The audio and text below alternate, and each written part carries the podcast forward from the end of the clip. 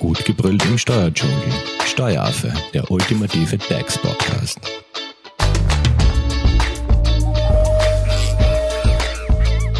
Hallo und herzlich willkommen beim Steueraffen.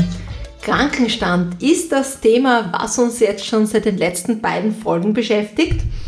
Und in den ersten beiden Teilen haben wir uns einmal unterhalten darüber, was generell äh, zu tun ist, wenn man krank wird, welche Pflichten man als Arbeitnehmer hat, welche Aufgaben der Dienstgeber hat und wie es so mit der Entgeltfortzahlung aussieht.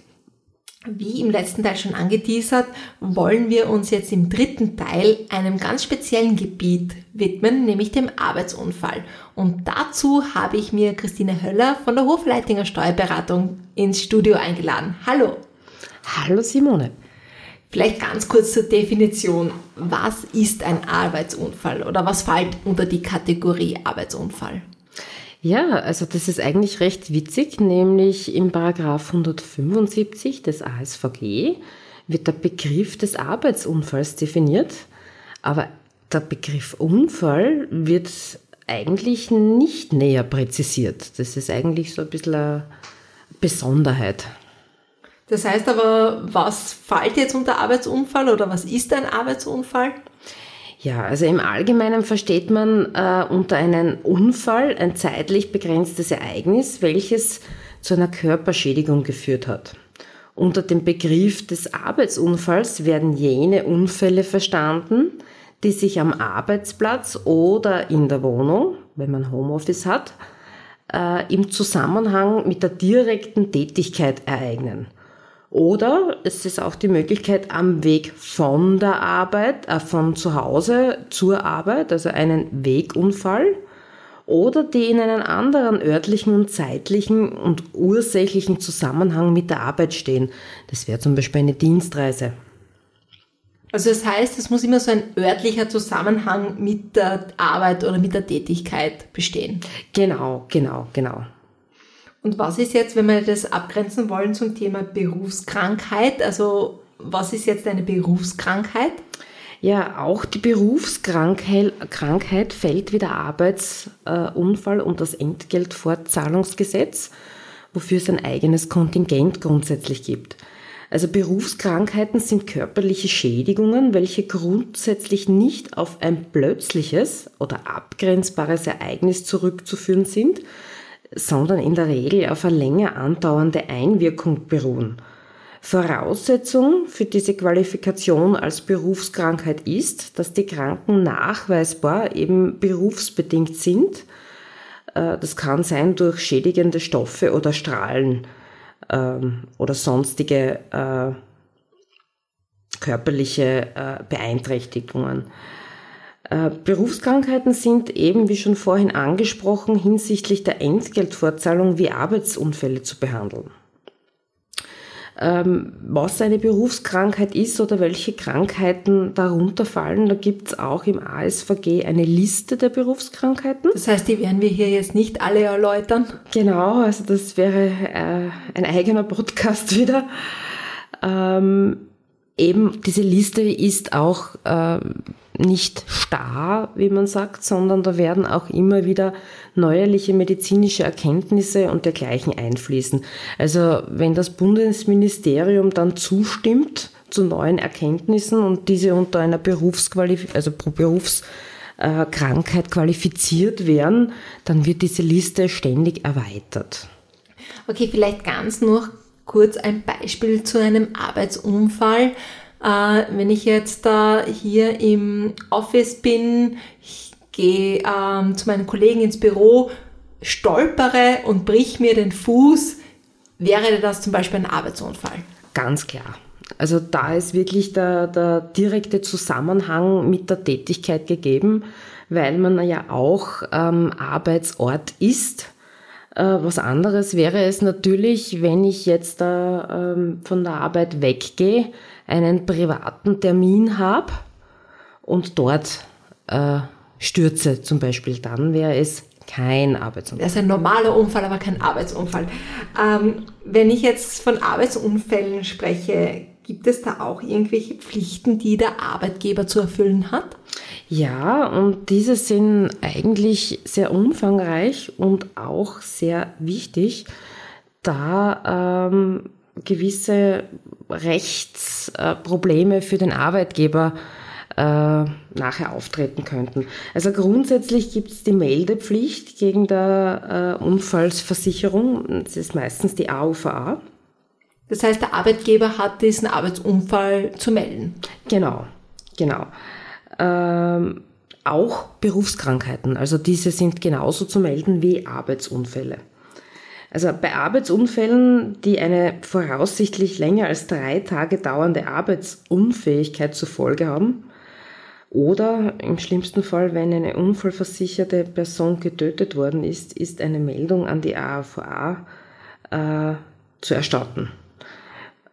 Grundsätzlich ist beim tödlichen Unfall diese sofort zu erstatten. Äh, meistens wird es dann schon von den Behörden wie Polizei äh, übernommen, die jetzt da äh, direkt zum Am Geschehen dazukommen. Mhm. Genau. Mhm. Aber natürlich als Arbeitgeber muss man auch zusätzlich, würde ich das immer empfehlen, zu melden. Und ist diese Meldepflicht damit auch getan, dass ich es gemeldet habe? Ist es auch wichtig, ob das jetzt schriftlich, telefonisch, per Mail? Muss ich da auch irgendwie wieder sicher gehen, dass diese Meldung auch eingetroffen ist? Ja, also grundsätzlich ist so eine Meldung spätestens bis zum, also nach binnen fünf Tagen eigentlich zu erstellen. Die Meldung äh, ist jetzt dann nicht damit erfüllt, dass ich den Brief zur Post bringe und aufgebe, sondern das bedeutet, man muss den Postweg schon einrechnen und die Meldung muss äh, innerhalb dieser Frist schon bei der AUFA eintreffen. Es gibt noch eine zweite Art, also man kann die Meldung auch mittels ELDA tätigen. Für diese Meldung gibt es bei der AUVA auf der Homepage ein vorgefertigtes Formular. Das kann man sich downloaden. Und dort sind eben äh, alle Angaben zum Unfallhergang, äh, zur Verletzung, zum Unfallort anzuführen. Äh, wenn jetzt da, es gibt ja auch Arbeitskräfteüberlasser, die Arbeitnehmer an einen Beschäftiger überlassen, Dort trifft die Meldepflicht den Beschäftiger, weil der ja genau weiß, wie der Unfall sich ereignet hat, was passiert ist und wann es passiert ist. Was passiert jetzt, äh, wenn man dieser Pflicht jetzt nicht nachkommt, dieser Meldepflicht? Ja, also Simone, das ist eine gute Frage. Äh, das ist gesetzlich geregelt in Paragraph 363 Absatz 1 ASVG und im Paragraph 1157 ABGB. Ähm, und dort ist explizit geregelt, dass die schuldhafte Verletzung dieser Fürsorgepflicht stellt eine Verletzung vertraglicher Nebenpflichten und damit eine positive Vertragsverletzung dar. Die Unterlassung der Meldung durch den Arbeitgeber kann daher sogar unter Umständen zu Schadensansatzsprüchen des Arbeitnehmers nachziehen. Das heißt also, der Arbeitnehmer kann eigentlich einen Schadensersatz äh, an den Arbeitgeber stellen, wenn er das nicht richtig meldet. Gell? Gut, ähm, das heißt, darauf äh, sollte man aufpassen, eben diese Meldepflicht gegenüber der Unfallversicherungsanstalt ähm, einzuhalten. Gibt es jetzt sonst noch Meldepflichten, die der Arbeitgeber zu beachten hat? Ja, es gibt also auch eine Meldepflicht gegenüber dem Arbeitsinspektorat. Also Arbeitgeber sind verpflichtet, den Arbeitsinspektorat tödliche, schwere Arbeitsunfälle natürlich unverzüglich zu, zu melden, sofern eine Meldung durch die Sicherheitsbehörden, wie wir schon eingangs erwähnt haben, äh, nicht schon erfolgt ist, aber trotzdem würde ich äh, raten, das trotzdem zu machen. Der Begriff des schweren Arbeitsunfalls nach 68 1 Arbeitnehmerschutzgesetz ist jenem, Jetzt wird es interessant, der schweren Körperverletzung des Paragraph 84 Absatz 1 des Strafgesetzbuch gleichzusetzen. Ui, wann, wann spricht man jetzt von einer schweren Körperverletzung? Ja, also im Strafgesetzbuch liegt eine schwere Körperverletzung vor, wenn die Tat eine länger als 24 dauernde Gesundheitsschädigung oder Berufsunfähigkeit zur Folge hat oder die Verletzung der Gesundheitsschädigung an sich schwer ist. Das wäre jetzt zum Beispiel ein Beispiel, wenn ich als Arbeitgeber äh, mit chemischen Stoffen äh, arbeite und meinen Dienstnehmer länger als 24 Stunden diesen Stoffen aufset also aussetze, dann könnte dieser Begriff der schweren Körperverletzung äh, unter mhm. Umständen auch zu tragen kommen. Ähm, 24 Stunden oder 24 Tage? 24 Stunden. Wahnsinn. Mhm. Ja, also man kann sich ja vorstellen, es gibt gewisse Bereiche, zum Beispiel in der Obstaufbereitung, äh, zum Beispiel, wenn irgendwelch, welches Obst nachgereift wird mhm. und dort jetzt jemand zum Beispiel so unabsichtlich oder so, genau mhm. einge, also eingeschlossen wird, also das hat dann schon ziemliche Auswirkungen. Äh, Gibt es jetzt auch irgendwelche Formvorschriften, die dazu äh, beachten sind? Also beim Arbeitsinspektorat ist es so, dass eigentlich keine konkreten Formvorschriften bestehen, aber die Meldung muss eben ähm, gemacht werden. Im Idealfall würde ich da immer äh, zuerst telefonisch Kontakt aufnehmen, eine Kontaktperson dann eben verlangen und der wirklich explizit äh, den Unfallhergang schildern und auch die Verletzung und ähm, unter Umständen sogar die Meldung an die AUVA schicken, wobei natürlich auf den Datenschutz ein bisschen aufzupassen ist. Mhm. Das heißt, wir haben jetzt einmal über die Pflichten, eben dieser Meldepflicht ähm, gegenüber der Unfallversicherungsanstalt gesprochen, der Meldepflicht gegenüber dem Arbeitsinspektorat. Gibt es jetzt noch weitere Pflichten, die der Arbeitgeber zu beachten hat im Fall eines Arbeitsunfalls? Ja, also er hat eine Aufzeichnungs- und Berichtspflicht, wie schon gesagt. Äh, der Arbeitgeber ist verpflichtet, eben Arbeitsauf, äh, Aufzeichnungen über folgende Ereignisse zu führen. Das sind also alle Arbeitsunfälle, die eine Arbeitsunfähigkeit von mehr als drei Kalendertagen zur Folge haben und natürlich tödliche Arbeitsunfälle. Und müssen die auch äh, einen gewissen Zeitraum aufbewahrt werden, diese, diese Dokumentationen oder?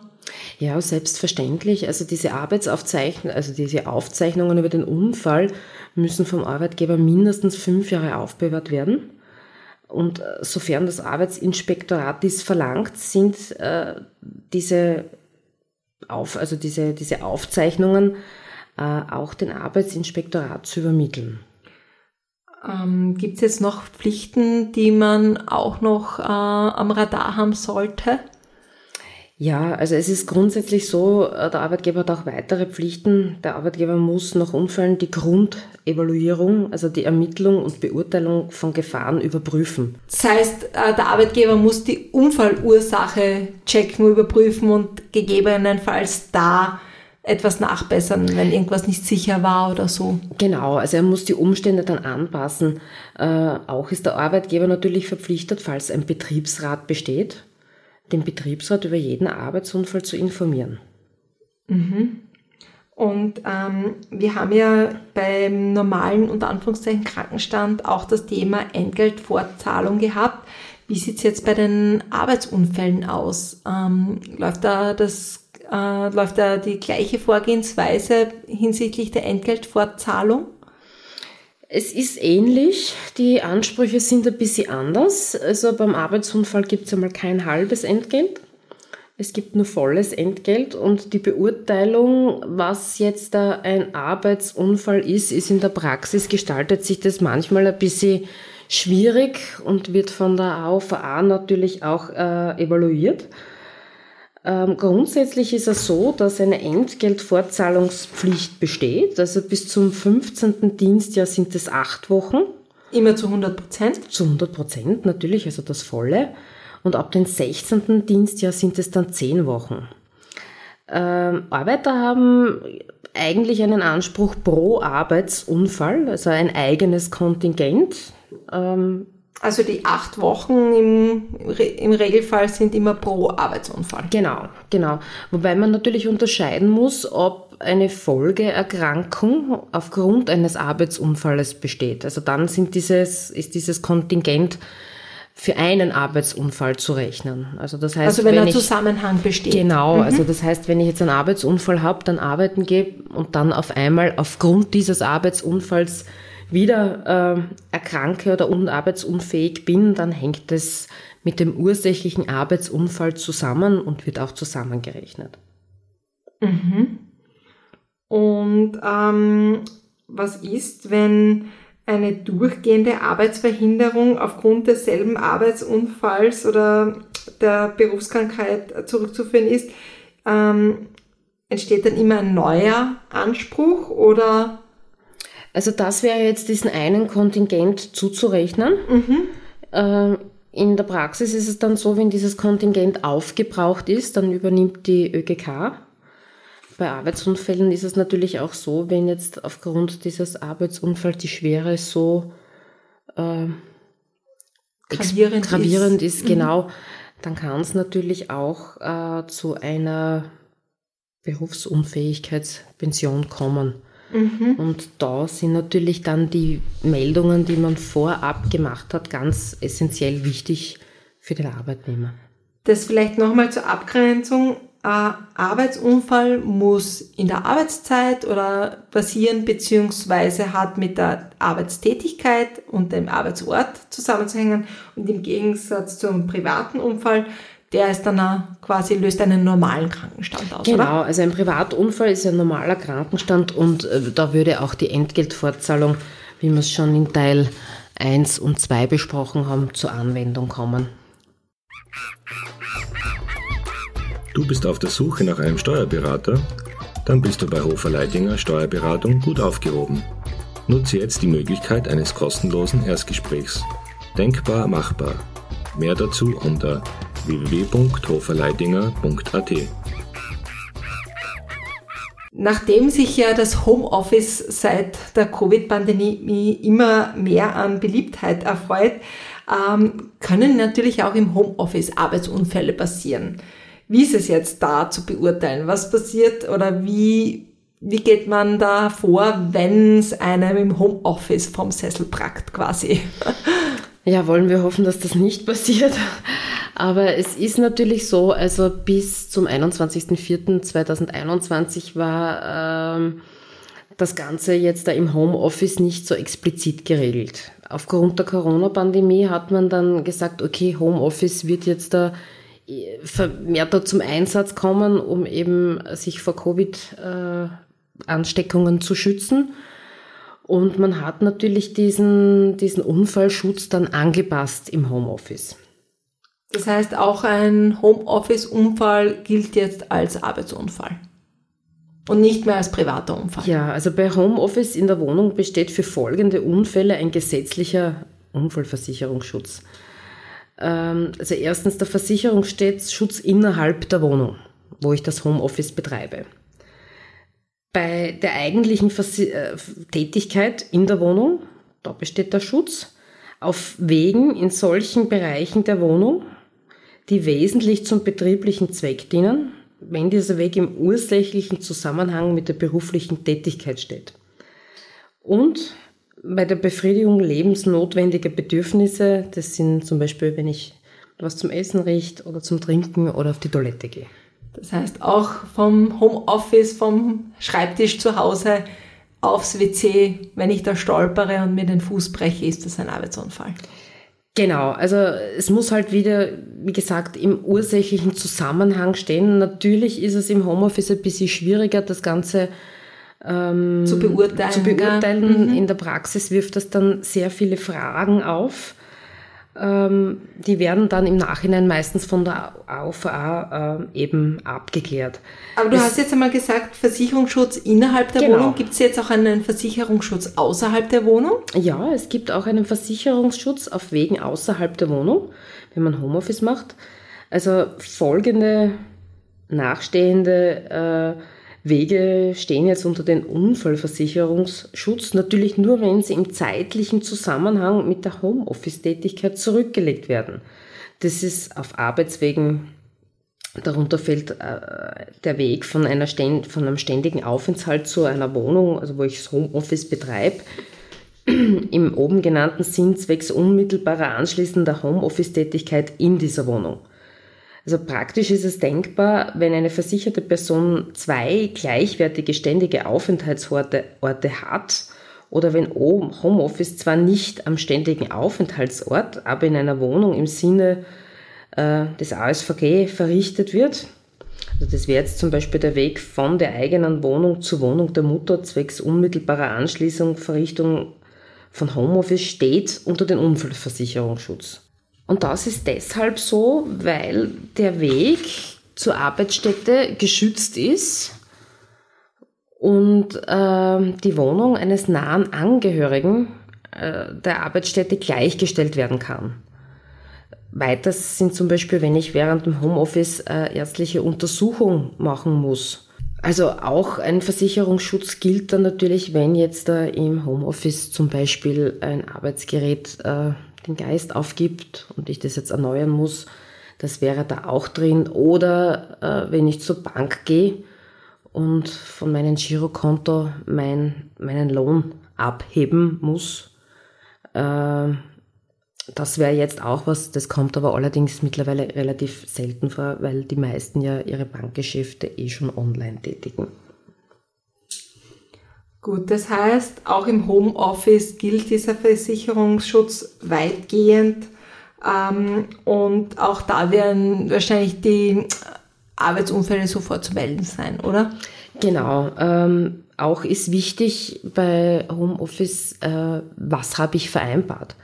Also das sollte natürlich immer im Arbeitsvertrag vereinbart werden, denn die Betriebsorte, an denen ich Homeoffice ausüben darf, können hier mit einem Arbeitsunfall wirklich erhebliche, äh, soll man das ausdrücken, erhebliche äh, Folgen haben Folgen oder so. haben. Mhm. Genau, wenn ich jetzt da bei einer Freundin bin und das jetzt nicht im Vertrag geregelt ist, dann wird es natürlich wahrscheinlich eher einen privaten das äh, heißt auch, äh, wenn ich jetzt im Urlaub Homeoffice oder nicht Urlaub gehe, sondern Homeoffice in Kroatien mache und ähm, ja, mir in Kroatien ein bisschen weh tue, ne, ist das auch, äh, wird das wahrscheinlich dann auch zum Streitpunkt genau. werden, ob das jetzt als Arbeitsunfall zählt oder nicht. Genau, genau. Und wie bei allen, äh, wie auch schon bei dem Krankenstand erwähnt, kann man natürlich auch für einen Arbeitsunfall wieder von der AOVA eine Rückerstattung beantragen. Als Arbeitgeber? Genau, als Arbeitgeber und das ist so circa wieder 58 Prozent des Bruttoentgelts. Das heißt auch da wieder mehr oder weniger das gleiche Prozedere wie beim, unter Anführungszeichen, normalen Krankenstand. Genau. Ähm, perfekt. Ich glaube, jetzt haben wir auch das Thema Arbeitsunfall sehr gut erläutert und wissen, auch im Homeoffice kann man sich wehtun und auch das zählt als Arbeitsunfall. Wenn es jetzt dazu trotzdem noch Fragen gibt, wie kann man dich am besten erreichen?